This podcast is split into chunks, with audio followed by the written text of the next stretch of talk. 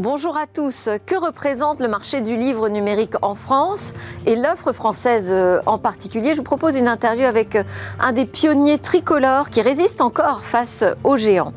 Ensuite, on aura un débat sur l'irruption de l'intelligence artificielle dans le monde créatif, dans le monde artistique. Est-ce qu'on a ici une alliance à peu près naturelle ou au contraire un mariage forcé? J'ai convié deux experts de ces nouvelles industries créatives pour en parler. Et puis la seconde partie, on restera sur ce fil directeur de l'intelligence artificielle et des questions éthiques aussi que cela pose avec euh, Laurence De Villers, la professeure et chercheuse spécialiste, de ces questions.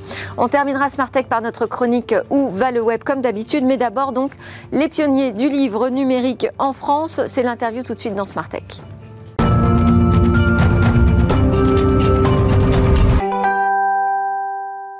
Culture, art et intelligence artificielle, c'est un peu le programme que je vous propose aujourd'hui dans Smartech euh, en plateau avec moi Nicolas Godmet, partenaire chez OnePoint en charge des industries créatives. Bonjour Nicolas. Bonjour. Vous allez débattre euh, avec euh, David Reichmann, exécutif créatif, directeur chez Ogilvy Paris. Bonjour également David, de cette question du mariage entre les IA et les artistes. Est-ce qu'on est face à un mariage heureux ou un mariage un peu compliqué. Euh, on en parle tout à l'heure. On va commencer par un autre domaine euh, de la culture, plus précisément le livre numérique, avec David Dupré. Bonjour David. Bonjour. Vous êtes le président de la société Vivlio. Vous proposez euh, des e-books à lire, des liseuses, également une plateforme logicielle. Et vous avez racheté en, en novembre 2022, donc c'est-à-dire fin d'année dernière, Booking, qui était une autre star française dans le monde du livre numérique. C'est un marché, on voit, qui se resserre de plus en plus. Hein. Vous faites partie des pionniers qui, résistent. Qu'est-ce que ça représente aujourd'hui, ce marché euh, du livre numérique en France? Alors, le marché du livre numérique en France, c'est un marché de 150 millions d'euros sur un marché du livre qui fait 4 milliards, donc ça reste une petite partie. Ça s'adresse essentiellement à des gros lecteurs qui trouvent dans la lecture numérique un moyen de, ben compléter leur euh, appétit de lecture euh, en nomadisme par exemple ou avec tous les bénéfices de la lecture numérique. Oui, c'est-à-dire quand on part en voyage, notamment, ça évite d'emmener euh, pas mal de bouquins dans la, dans la, dans la valise. Euh, et euh, sur ce marché global, quelle est la part captée par les acteurs français? Bah, La part captée par les acteurs français, malheureusement, elle reste petite, parce que c'est un marché qui est dominé par deux grands acteurs internationaux. L'un qui est aux États-Unis qui est Amazon avec son Kindle, et l'autre qui est un acteur euh, asiatique, japonais, Rakuten, qui a racheté la société Kobo il y a quelques années, qui est l'autre gros acteur du, marché. Donc la, la part euh, qui revient aux acteurs français, je dirais même européens, euh, reste petite, et dans ce, dans ce domaine-là, Vivlio est la société la plus dynamique sur le marché. notre part de marché est relativement, relativement modeste, puisque l'entreprise fait un peu plus de 10 millions d'euros de chiffre d'affaires aujourd'hui en livre numérique. Vous étiez combien d'acteurs français il y a 5 ans? Bah, En fait, Vivio s'est même lancé il y a 10 ans. Euh, donc, euh, c'est un marché sur lequel on a le recul, nous, de 10 années maintenant. Et on voit qu'effectivement, c'est un marché qui s'est euh, fortement concentré parce que c'est un marché qui est extrêmement difficile. C'est un marché, encore une fois, qui est dominé par ces grands acteurs. Et j'ai pas cité les GAFA qui ont tous aussi une offre de lecture numérique, que ce soit Apple avec son, sa tablette iPad ou que ce soit même Google qui a, qui a une offre aujourd'hui sur le marché.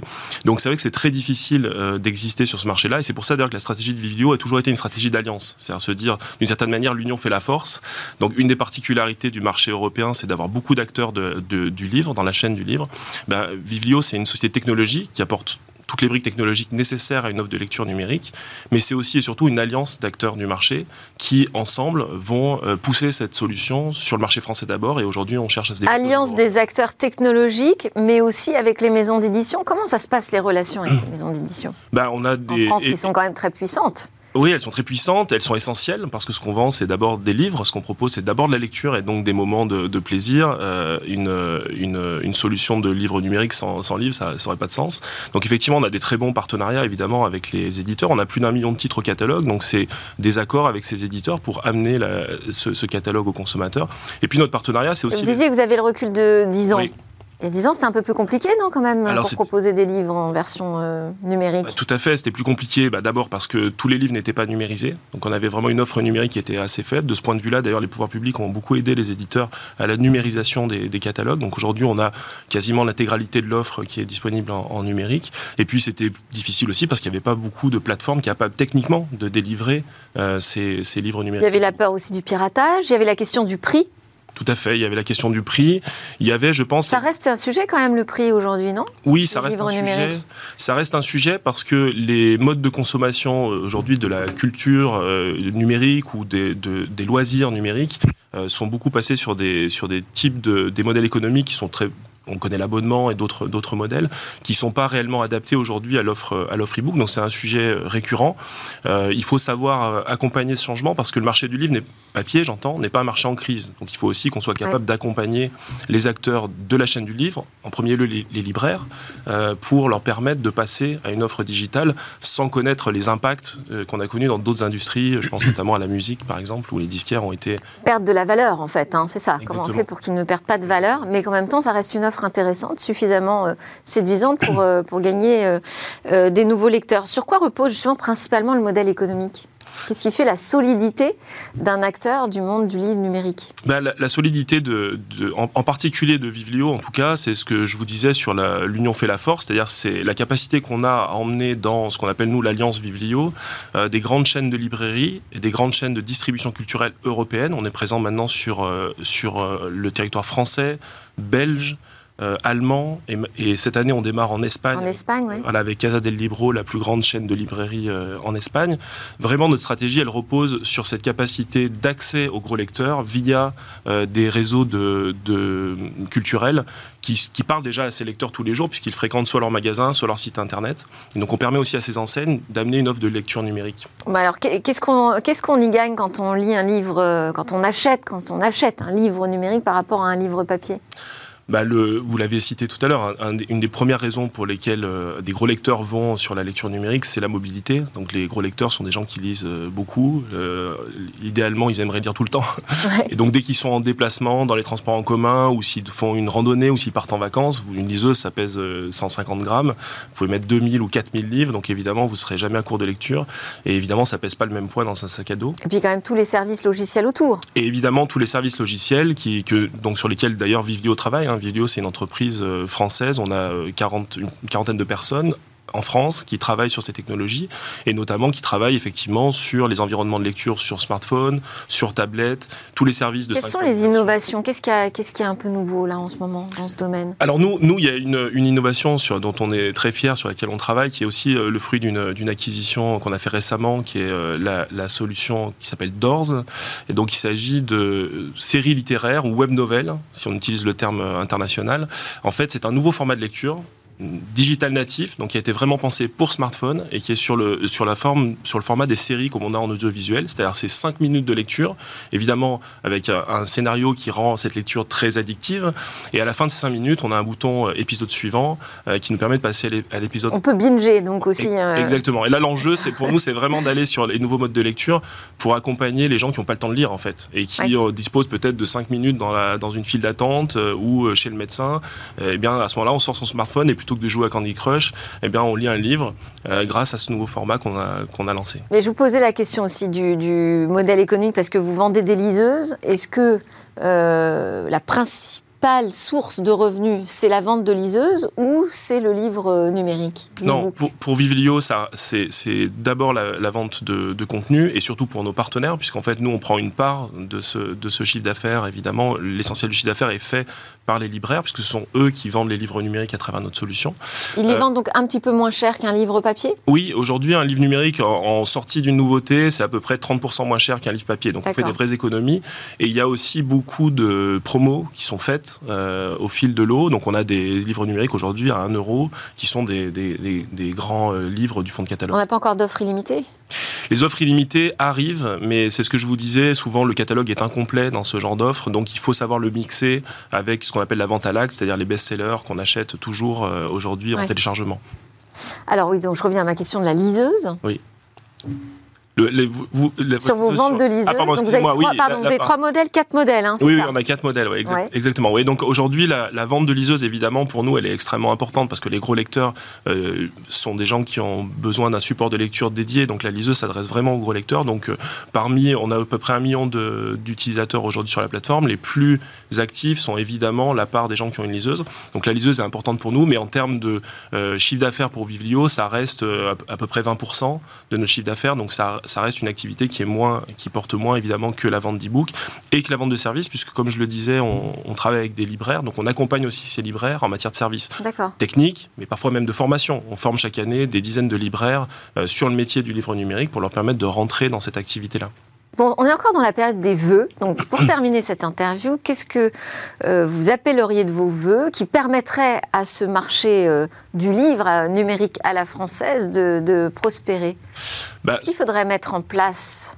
Pour bah, solidifier un peu ce marché je, pense qu'il y a, y a une chose d'abord, et vous y participez en m'invitant à cette émission, c'est que les, les, Français sachent et les Européens sachent qu'il existe une alternative aux grandes plateformes internationales, et cette alternative, c'est Vivilio. Aujourd'hui en Europe, je pense qu'on a évidemment un déficit de notoriété, étant donné les forces en présence sur le marché. Euh, et donc la première chose à faire, c'est de faire savoir qu'il y a cette solution, euh, et qu'elle crée du lien aussi avec les acteurs locaux des territoires, puisqu'on travaille encore une fois avec des enseignes qui sont présentes dans les territoires sur, euh, sur quatre pays aujourd'hui de l'Union européenne. Merci beaucoup David Dupré de Vivlio. Vivlio, donc euh, le livre numérique à la française. Vous restez avec nous parce qu'on continue à parler de ce euh, secteur de la culture qui est chahuté par euh, les nouvelles technologies et en particulier l'intelligence artificielle. Dans le Tech Talk, cette question, l'IA et les créatifs, est-ce qu'on est face à une alliance, une fusion peut-être même euh, entre l'homme et la machine? Est-ce que euh, les deux apprennent correctement à travailler ensemble ou euh, se font la course? Quel problème pose cette, cette irruption de l'intelligence artificielle dans le monde créatif? Pour en parler, Nicolas Godmet, écrivain. Je vous ai d'ailleurs reçu pour votre ouvrage La fin des idoles, paru chez Tohu pardon. Vous avez eu le prix Jules Renard, je crois. Mhm. Félicitations et euh, vous avez aussi été le directeur euh, de cabinet du secrétaire d'État au numérique à l'époque de Mounir Majoubi. Vous connaissez bien, vous êtes un expert vraiment de ces sujets de l'IA liés aux médias et aujourd'hui partenaire en charge des industries créatives chez OnePoint.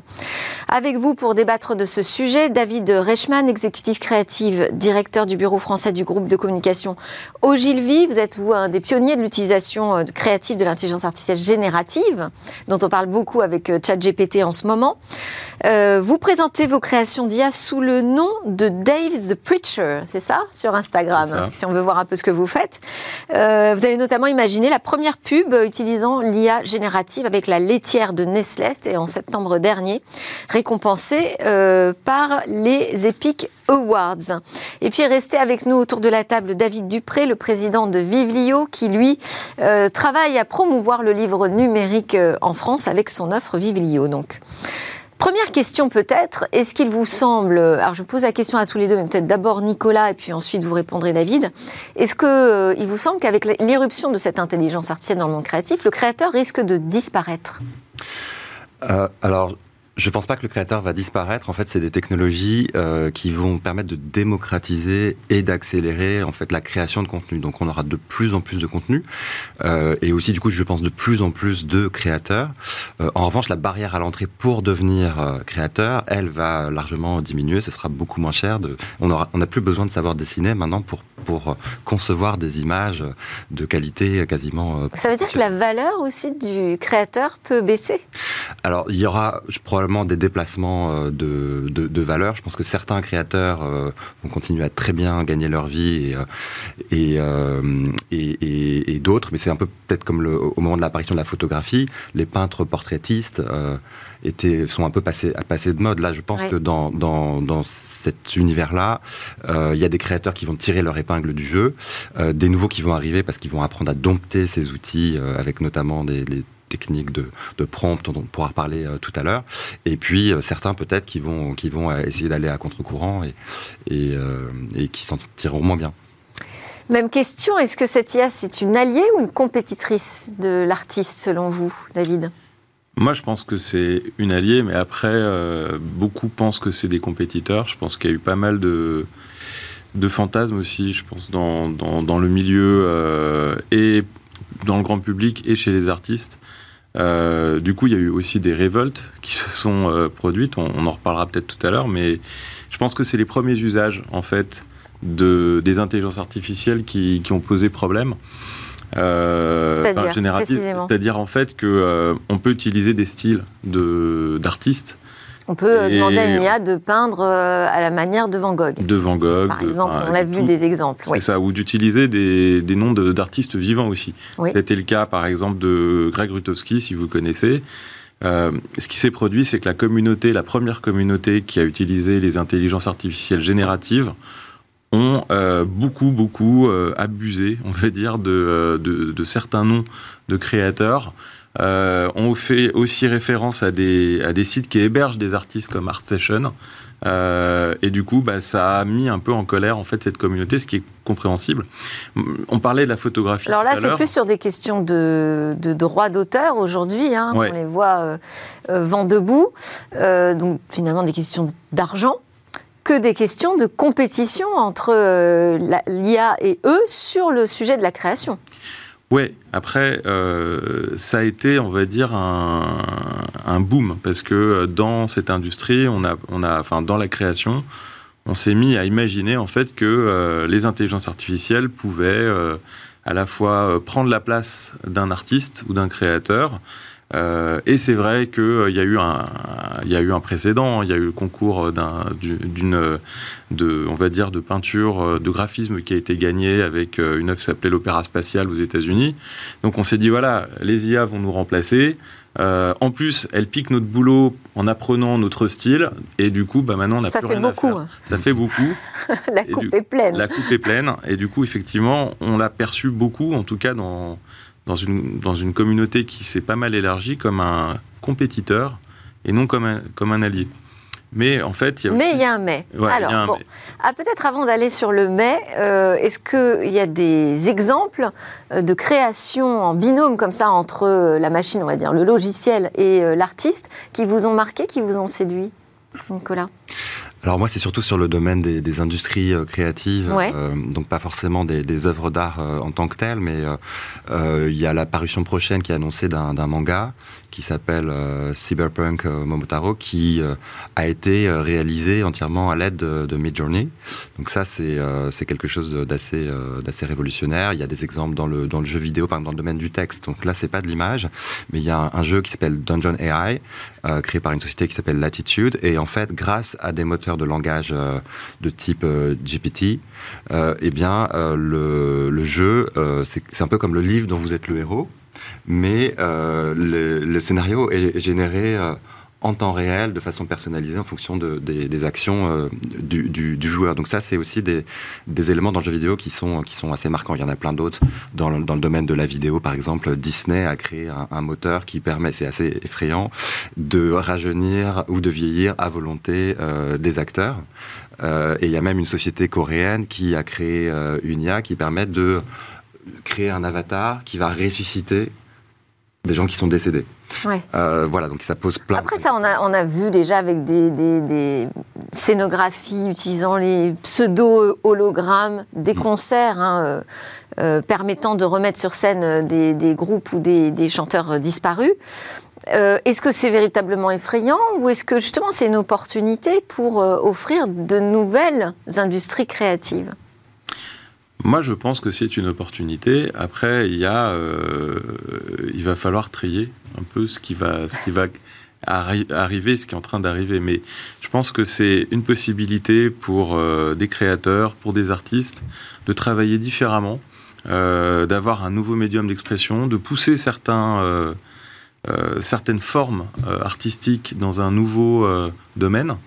Euh, personnellement, c'est ce que j'ai fait, par exemple, avec la photographie. Euh, c'est d'essayer d'aller euh, voir ce qu'on peut imaginer, créer dans des domaines, voilà, on parle de, de, mon expo, dans des domaines qui aujourd'hui sont pas encore défrichés, et donc d'essayer d'utiliser l'intelligence artificielle ça permet aussi de générer de nouveaux types de revenus, parce que ça, secoue cette industrie euh, de l'artiste jusqu'au distributeur finalement. Est-ce que ça va permettre de créer aussi de nouvelles sources de revenus, de modifier les modèles économiques? Je pense définitivement. C'est-à-dire que tout est à créer. Euh, au-delà de la crainte que peuvent avoir certains artistes, il y a, plusieurs possibilités aujourd'hui qui peuvent être offertes. C'est-à-dire qu'on parlait tout à l'heure de recopier des styles. Euh, ça s'est pas fait avec l'accord des artistes, c'est vrai, euh, parce que c'est des, bases de données gigantesques. Demain, il est possible, euh, même dès aujourd'hui, d'apprendre à une intelligence artificielle son propre style et en fait peut-être d'avoir un biais de monétisation derrière. Voilà, donc ça, ça fait partie. Donc on le voit déjà, par exemple, pour la création de, de, de, couvertures, de livres. Typiquement, on voit des, IA aujourd'hui qui peuvent s'en occuper euh, toutes seules. Exactement. Bah, donc pour les éditeurs. Alors c'est de la création de valeur pour les éditeurs.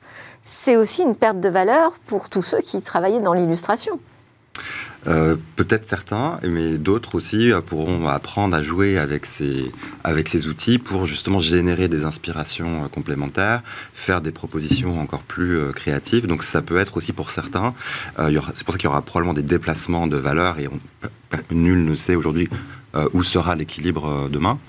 mais certains tireront aussi leur épingle. Et ça veut dire qu'il faut aussi s'équiper c'est-à-dire que les, artistes euh, vont devoir s'équiper, apprivoiser cette euh, technologie. Est-ce que ça ne représente pas un coût supplémentaire? Alors aujourd'hui, c'est des outils qui sont... Euh, en accès euh, libre. Pour, alors pour générer de nombreuses images, il faut payer un petit peu, mais ça reste des, des, prix qui sont, qui sont relativement modestes. Et il y a beaucoup de, il y a une compétition aujourd'hui entre plusieurs fournisseurs de modèles fondamentaux d'IA. Euh, certains qui sont sur des modèles fermés, par exemple OpenAI, qui, dans lequel Microsoft a fait des, des investissements assez, assez colossaux, mais dont les services vont probablement être intégrés dans les outils de Microsoft, typiquement PowerPoint, Word, etc. Et euh, il y en a d'autres qui sont plutôt sur des modèles open source. Qu'on trouve chez Adobe aussi. Je, dis ça parce que je reçois la, patronne France euh, d'Adobe euh, mercredi. Ah ben, Adobe est obligé de, réfléchir à intégrer ce type d'outil, par exemple dans InDesign, qui est leur outil pour, pour les, designers, évidemment. de même que les, banques d'images aussi. Par exemple, Shutterstock a fait un partenariat avec OpenAI pour pouvoir donner le droit à OpenAI d'entraîner, de s'entraîner sur, sur toutes les bases de données de, de Shutterstock et puis euh, de pouvoir utiliser euh, des images créées par, euh, sur OpenAI et de les mettre et de les valoriser aussi sur, Shutterstock. Et sur la question du, du droit d'auteur, est-ce que ça pourrait remettre en question ce droit d'auteur? Alors sur le droit d'auteur, pour moi, il y a deux sujets. Euh, il y a le sujet qu'évoquait un petit peu David tout à l'heure, qui est celui de euh, l'entraînement, et il y a le sujet de à qui appartient les images générées. Donc sur le sujet de l'entraînement, effectivement, il y a des artistes euh, qui ont l'impression... Enfin, il y a même un site qui permet de savoir si son, œuvres ont été utilisées pour entraîner des moteurs d'intelligence artificielle. Donc sur cette question-là, il y a des artistes souvent ceux qui ont une forte autorité, qui sont euh, évidemment dans une posture euh, de dire bah, attendez, euh, c'est mon image, vous n'avez pas le droit d'utiliser. C'est du plagiat, ouais. du coup, des mécanismes d'opt-out sont mis en œuvre. Par exemple, Stable Diffusion, sur sa, la version 2 de son, de, de, son moteur d'IA, a prévu ce mécanisme d'opt-out. Et c'est intéressant parce que le patron de Stable Diffusion raconte que, en fait, il a autant de demandes d'opt-out que de demandes d'opt-in, c'est-à-dire d'artistes qui, eux, sont moins connus et du coup leurs œuvres n'ont pas été aspirées euh, dans, le, dans les bases de données et donc réclament euh, Donc ça c'est ça c'est intéressant. Donc ça c'est la, réglementation européenne par exemple euh, impose ce mécanisme d'opt-out pour l'entraînement de, bases de données.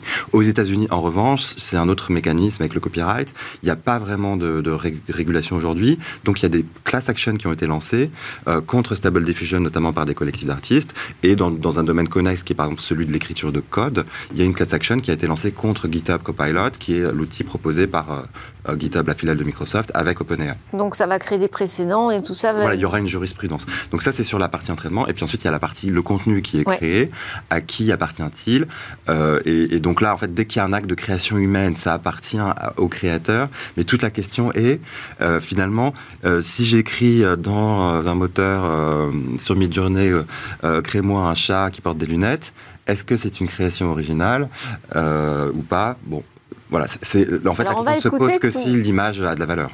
On va écouter tout à l'heure euh, une reconstitution finalement du, discours prononcé par euh, le général de Gaulle euh, sur l'appel de 18 juin, donc qui a été réalisé par Le Monde avec l'IRCAM Amplify, et se pose cette question effectivement à qui appartient finalement cette voix, cette reconstitution, et Le Monde y répond assez précisément. On verra ça tout à l'heure, mais c'est vrai que ces nouvelles euh, constitutions de bases de données de création, finalement, posent des nouvelles questions juridiques, éthiques alors éthique, euh, oui, parce que en fait, euh, il y, a, un principe en fait, c'est-à-dire est-ce que dans quelle limite je vais aller utiliser, être dans le plagiat ou carrément continuer l'œuvre d'un auteur. Par exemple, si on prend l'exemple de, de, la publicité La laitière. Ouais vous avez travaillé avec une IA pour reconstituer une scène complète. Par quel chemin vous êtes passé? Quelles autorisations vous avez dû demander? Alors là, on est sur du Vermeer, on est sur une œuvre qui a plus de 300 ans, donc qui est dans le domaine public. Donc il n'y a pas, y a, en fait, il n'y a, pas de problème juridique à utiliser le style de Vermeer pour créer euh, une œuvre. Il y, a, eu des précédents avant que les IA existent où on recopiait des styles euh, d'artistes euh, qui sont dans le domaine public. Donc il n'y a pas de souci là-dessus. Le, le, problème, c'est vraiment sur les, les, auteurs qui sont les créateurs. C'est plutôt Nestlé, donc là, qui passe commande? Oui, en fait, c'est enfin, nous qui, qui, qui, travaillons ensemble pour, pour arriver à, à, proposer une idée qui vient répondre on va dire, à un propos de la marque, etc. Mais avec, de toute façon, un droit qu'ils ont eux-mêmes, puisque c'est c'est le logo euh, de, de, la marque, hein, la laitière, euh, la, euh, l'œuvre de Vermeer, même si elle est un peu modifiée. D'ailleurs, vous pourrez remarquer, il y a des, il y a des, des pots de yaourt dans, dans l'œuvre. Donc elle est déjà modifiée, mais depuis plusieurs décennies. Ouais. Et euh, ça veut dire que si demain, je ne sais pas, on imaginait un tableau de cette scène que vous avez complètement inventée finalement hein, autour de, la laitière, si demain on avait une photographie ou un tableau, ce serait la propriété de qui?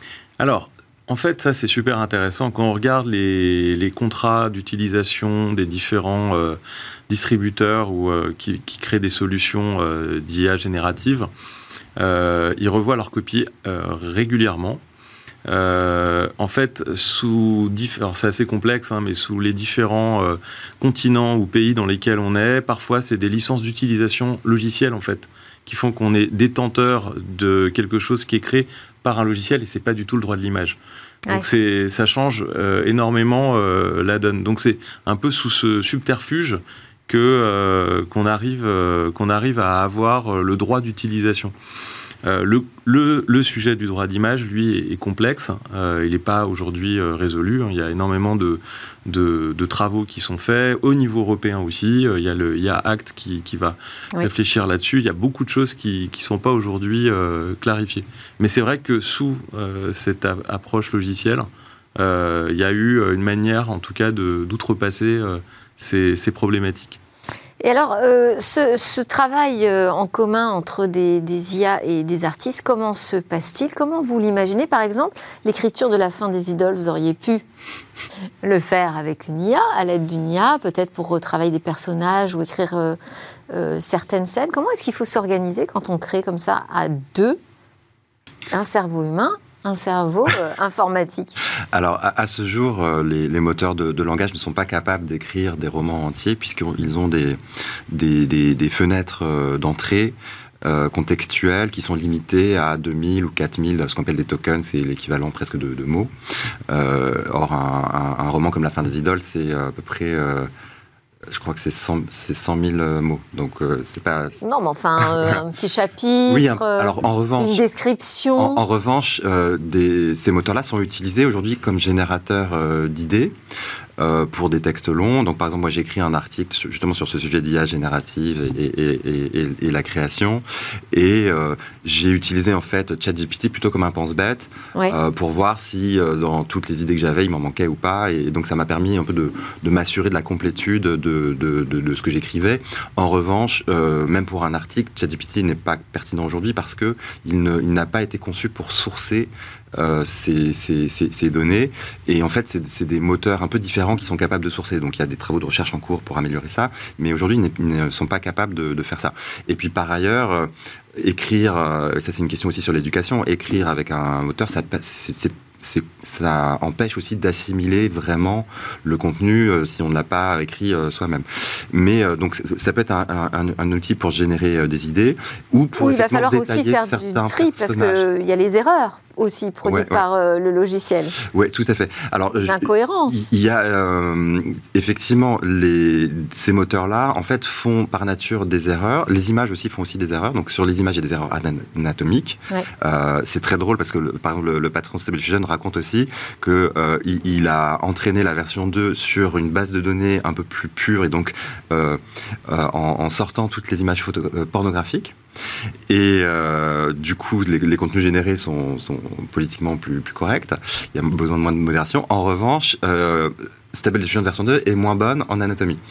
Euh, eh ben oui, forcément. Et comme ils ont été entraînés aussi sur des dessins animés, etc., des fois les mains en 4 doigts ou 5 doigts ou 6 doigts, etc. Concernant les, modèles de langage, effectivement, ils font aussi des erreurs parce qu'ils ne sourcent pas leurs données et parce que en fait, ils, répondent de la façon la plus, la plus probable euh, sur euh, les contenus les plus représentatifs de ce qu'ils ont vu. Or, les contenus qui existent sur le web, qu'on peut aspirer, c'est notamment des contenus de forums, jeuxvideo.com, Reddit, euh, de, réseaux sociaux comme Twitter, c'est des contenus qui favorisent aussi euh, une certaine violence dans les propos parce que ça permet, enfin les algorithmes mettent en avant les contenus un peu extrêmes parce que ça génère euh, plus d'engagement. De l'engagement, donc ça c'est un, un, autre, un autre problème. Et du coup, des IA ont été entraînés là-dessus. Et donc, dans les versions précédentes de ChatGPT, euh, quand on lui posait une question sur le changement climatique, sur où est-ce que euh, Barack Obama, etc., enfin, il n'y avait que des tests complotistes qui ressortaient parce que celles-ci sont surreprésentées sur, sur Internet. Et du coup, il a fallu une couche supplémentaire pour entraîner ChatGPT d'apprentissage par renforcement par des humains, pour lui apprendre à dire ça c'est une réponse valable, ça non c'est pas politiquement correct, ou c'est faux, ou c'est une fausse théorie, c'est une théorie complotiste. C'est un travail gigantesque et on va continuer d'en parler dans Smart Tech euh, avec Laurence de Villers qui est spécialiste des questions éthiques que pose l'intelligence artificielle. Merci beaucoup à tous les trois. D'ailleurs, je vais, je vais en garder deux autour de la table avec moi, comme ça on pourra prolonger notre réflexion sur euh, le travail avec euh, les IA. David euh, Dupré, merci beaucoup. Je ne sais pas si vous aviez une question, de remarque, mais on n'a plus le temps. et on souhaite une longue vie encore à Vive Lio. Merci beaucoup. La suite tout de suite avec Laurence de Villers.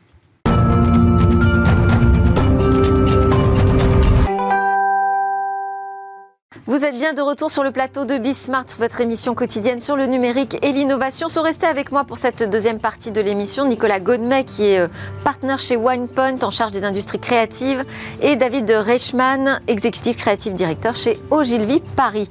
Merci beaucoup. On a parlé ensemble du mariage entre les artistes et les IA. On va maintenant s'intéresser euh, au sens de l'IA avec euh, Laurence de Villers pour notre rendez-vous régulier avec la professeure en intelligence artificielle à Sorbonne Université membre du comité national du pilote, pilote euh, d'éthique du numérique. Bonjour Laurence, merci d'être connectée avec nous. Euh, aujourd'hui, on va parler ensemble de ces problématiques euh, éthiques des copies réalisé par des intelligences artificielles. Avant de vous donner la parole, je voulais qu'on écoute ce son. C'est l'appel du 18 juin 1940, lancé par le général de Gaulle depuis Londres au micro de la BBC, qui a été reconstitué à l'aide d'une IA, une initiative assez remarquable du journal Le Monde en partenariat avec l'IRCAM et sa filiale technologique IRCAM Amplify. On l'écoute. Moi, général de Gaulle, actuellement à Londres, j'invite les officiers et les soldats français qui se trouvent en territoire britannique ou qui viendraient à s'y trouver avec leurs armes ou sans leurs armes. J'invite les ingénieurs et les ouvriers spécialisés des industries d'armement qui se trouvent en territoire britannique ou qui viendraient à s'y trouver à se mettre en rapport avec moi.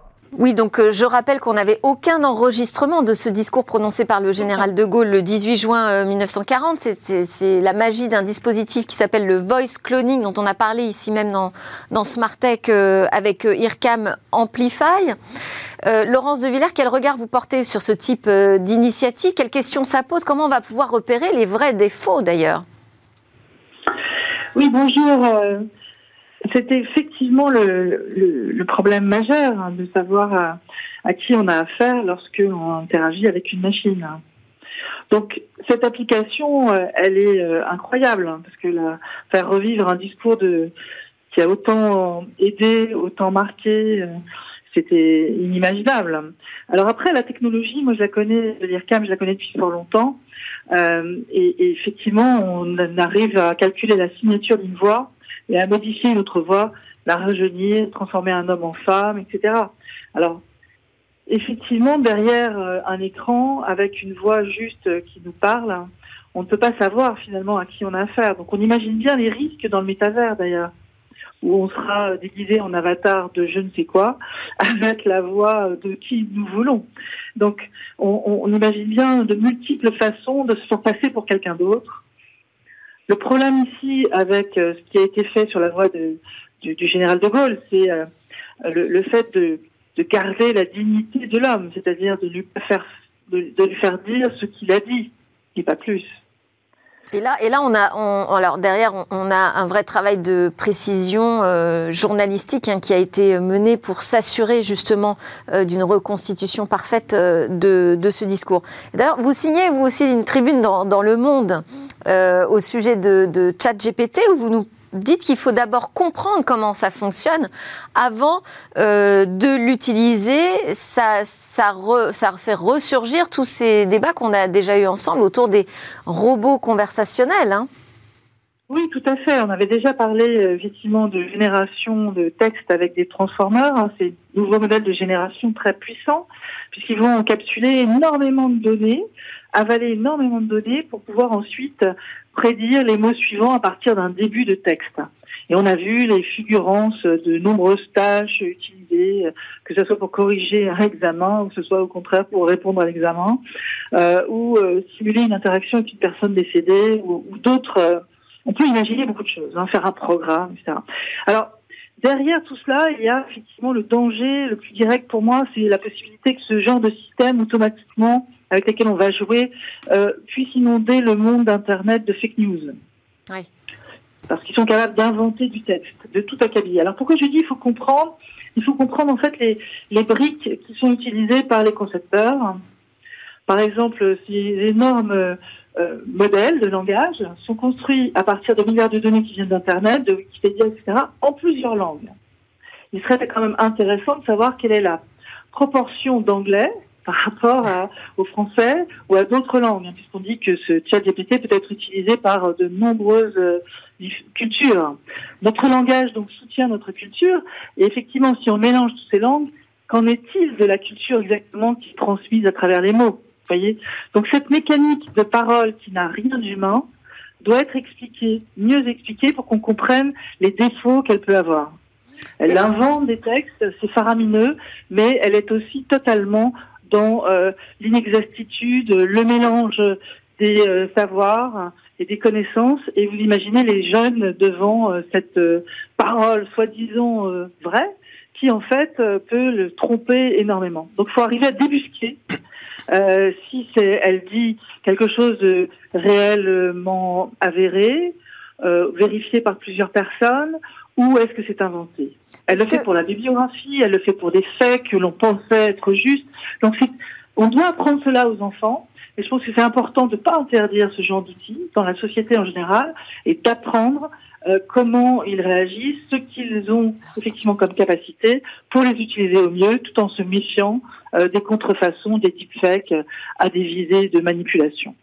Et, euh, donc vous dites, de toute façon l'interdire serait illusoire hein, aujourd'hui, comme avec toute technologie, mais est-ce qu'il faut penser à en limiter les usages peut-être? Oui, c'est tout à fait ça en fait. Euh, le, les modifications technologiques dans le numérique vont très vite, les lois euh, vont beaucoup moins vite, et donc il est important qu'on construise autour de ces nouveaux systèmes, avec les industriels, des normes et des standards qui permettent de mieux euh, auditer ensuite ces systèmes dans leur déploiement, lors des usages. Vous voyez, que ce soit à l'école, que ce soit dans le monde de la santé, que ce soit dans toute, un sorte, toute euh, une sorte de, de, différentes applications où, on aura besoin de s'assurer euh, de qui est responsable. D'accord? La machine n'est dans aucune manière responsable de ce qu'elle dit. Du coup, euh, qui est responsable? On a besoin donc de plus de transparence, de responsabilité autour de ces machines, de normaliser la façon dont elles sont construites et les usages ensuite pour les euh, suivre, les vérifier leurs usages. Et ça, c'est essentiel. Donc, il y a un, ensemble de chercheurs et beaucoup, euh, majoritairement des industriels, qui sont en charge de cela sur l'Europe. Et je fais partie d'un des groupes sur les aspects fondamentaux et sociétaux, euh, donc de l'impact de, de l'IA voilà. je pense que c'est essentiel de s'impliquer. Donc j'aurais envie de dire, comme le général de Gaulle l'a dit, parce que nous étions en guerre, nous sommes en guerre sur les normes. Il est important que tous les chercheurs qui ont envie de s'impliquer sur ces domaines euh, se rapprochent de l'AFNOR, se rapprochent euh, des chercheurs qui commencent à travailler là-dessus. On a besoin d'une force énorme. Je crois que les pays anglo-saxons, les pays européens ont bien compris cela et qu'en France, on a un peu de mal à monter au niveau. Alors bah, justement, on va, on va organiser un, un talk ici même euh, avec euh, l'AFNOR sur ce sujet. Une réaction, Nicolas Godmet? Euh, Oui, ben, en, complément, je, sais que les, les, fournisseurs de, de modèles d'IA travaillent sur des technologies de, watermarking, c'est-à-dire de, mise en place de filigranes invisibles à l'intérieur des images pour qu'on puisse savoir si une image a été générée par une IA ou non. des OpenAI ou les, les, modèles de texte se posent le même type de questions, même si c'est plus compliqué sur un texte de mettre un, filigrane, ça c'est une question de recherche ouverte il y a des pays qui vont plus loin. Par exemple, la Chine va imposer à ce qu'il y ait des marques visibles, c'est-à-dire que euh, un contenu généré par une IA euh, se présente comme tel. Euh, pour, ne tromper personne. Merci beaucoup, professeur de Villers, spécialiste de l'éthique du numérique. Vous nous dites on est les cobayes de ChatGPT, bah, au moins que ça nous serve à réfléchir à ces enjeux éthiques de l'intelligence artificielle. Merci beaucoup. À suivre notre chronique Où va le web?